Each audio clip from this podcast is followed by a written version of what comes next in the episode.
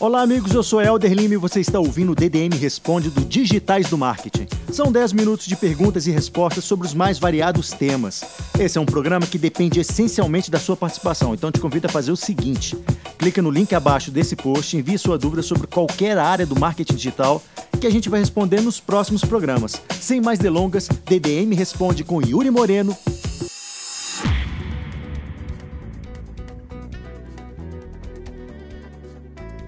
Fala pessoal, Yuri Moreno aqui. Estamos começando um DDM Responde. O Aaron Garcia quer saber: com todos esses bloqueios nas keywords agora dentro do Webmaster Tools e do Google Analytics, como vocês fazem para fazer pesquisa de keywords e saber que conteúdos atacar? Olha, é, realmente é um cenário que mudou muito nos últimos anos, né? E o Google está bloqueando quase tudo, então está cada vez mais difícil achar. Hoje eu posso falar pela minha experiência, né? Eu uso ferramentas para esse tipo de serviço, para conseguir encontrar tópicos e etc. Além de olhar, claro, para o user behavior no meu site, o que, que o meu usuário está buscando nos campos de busca, etc., para tentar entender que tipo de conteúdo ele gostaria de ver, mas quando é, eu estou falando simplesmente de pesquisa de keyword, volume, competição e coisas métricas de SEO mesmo, eu gosto de duas ferramentas. Uh, o SEMrush, que para vocês já sabem, quem ouve aqui não é nenhuma novidade que eu gosto do produto, e eu também o Keyword Finder. Eu acho que o domínio é QW uh, de keywords, né? Finder.com. Uh, preciso checar nisso, mas a gente pode colocar um link para vocês também depois. E ambos são muito bons para ter essa medida de volumetria, né? De, de o quão uma keyword é buscada por mês, por dia, por semana, é, quantos resultados estão aparecendo para aquela keyword. E claro, isso também não exclui a, a, busca manual, que é muito, muito hoje em dia. Um, muito esquecida, né? Porque o pessoal hoje eles ficam em cima de ferramentas, ferramentas e esquece que depois que você tem uma lista de keywords na ferramenta ou uma lista de keywords que você gerou com a sua equipe de conteúdo, um trabalho muito interessante é abrir um Excelzinho, uma spreadsheet, ir lá no Google e começar a olhar quem está ranqueando para aqueles resultados, o, o que está aparecendo, está aparecendo vídeo, está aparecendo imagem, está uh, aparecendo já o Google Answer, né? Snippet de, de resposta já do Google, que tipo uh, de um, resultados estão aparecendo ali e com que tipo de features, para daí você conseguir realmente ter um mapeamento legal de não só competidor, como também de dificuldade e do que você precisa para realmente ser relevante para aquela SERP no Google. O Alex, uh, ou Alex, né?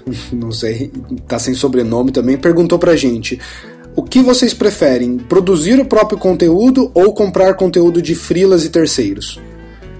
Eu acho que vai de cada um. É, tem muita pessoa que gosta de escrever, né? E isso é, claro, uma vantagem maravilhosa, porque conteúdo hoje em dia de qualidade é o que está fazendo a diferença hoje em dia, porque cada vez mais a gente tem quantidade, né? Blogs e posts e, sei lá, a última medida que eu vi era uma coisa de 2 milhões ou bilhões de posts por dia.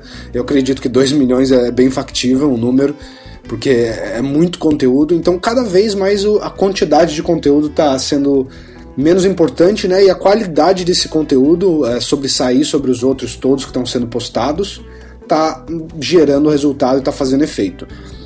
Então, se você gosta de uh, produzir esse conteúdo, maravilha. Eu recomendo você continuar fazendo isso e investir seu tempo, que com certeza é um tempo que vai ter um payback, né? Ele vai se pagar no futuro, esse conteúdo de qualidade que você está colocando.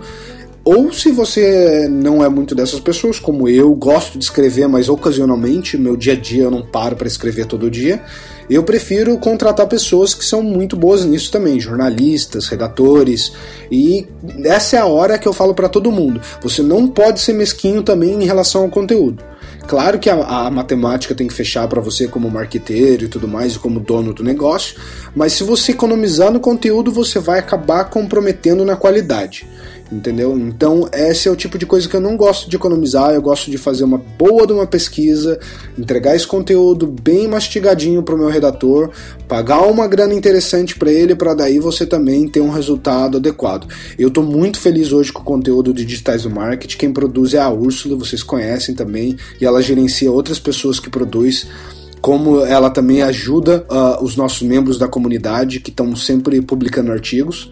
É, queria aproveitar e estender o convite para vocês, né? Se vocês querem publicar alguma coisa dentro de digitais do marketing, é só falar comigo ou com a Úrsula e a gente vai uh, encarregar de toda a parte de arrumar o seu conteúdo, deixar ele bonitinho para que possa ser postado na comunidade.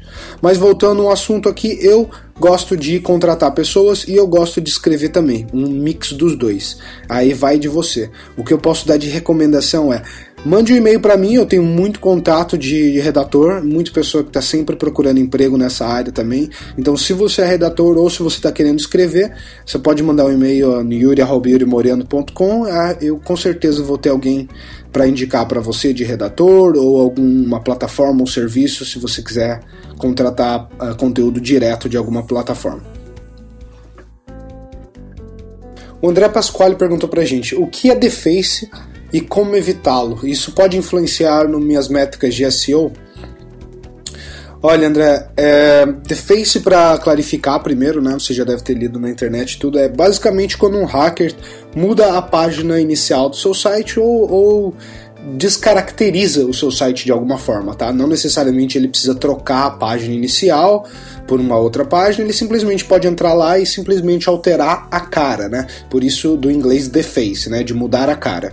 Então, esse é um tipo de ataque que pode ser feito por N formas, tá? PHP injection, uh, SQL injection, e, tudo isso vai depender das falhas do seu uh, atual servidor, né? Do seu CMS, dos seus plugins, do seu template, de vulnerabilidades basicamente no seu site.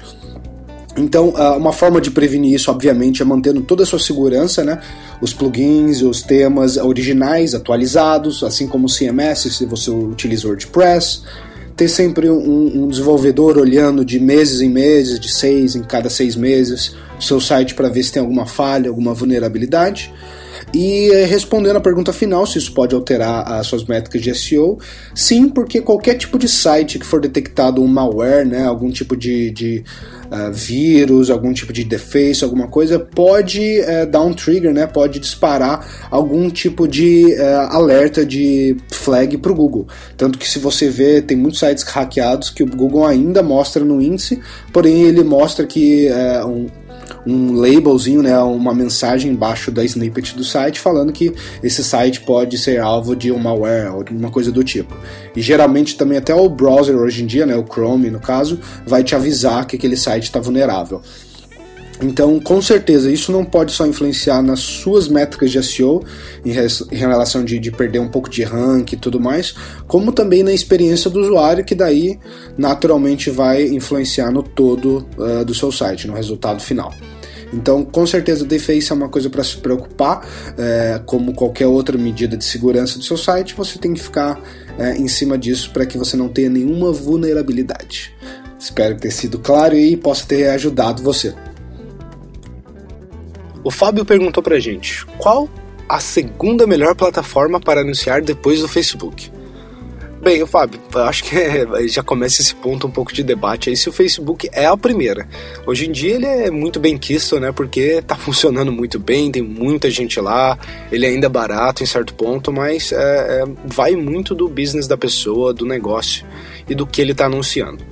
E eu diria que é o AdWords, simplesmente pelo fato daquela busca ali, se for o search que você está fazendo dentro do AdWords, né?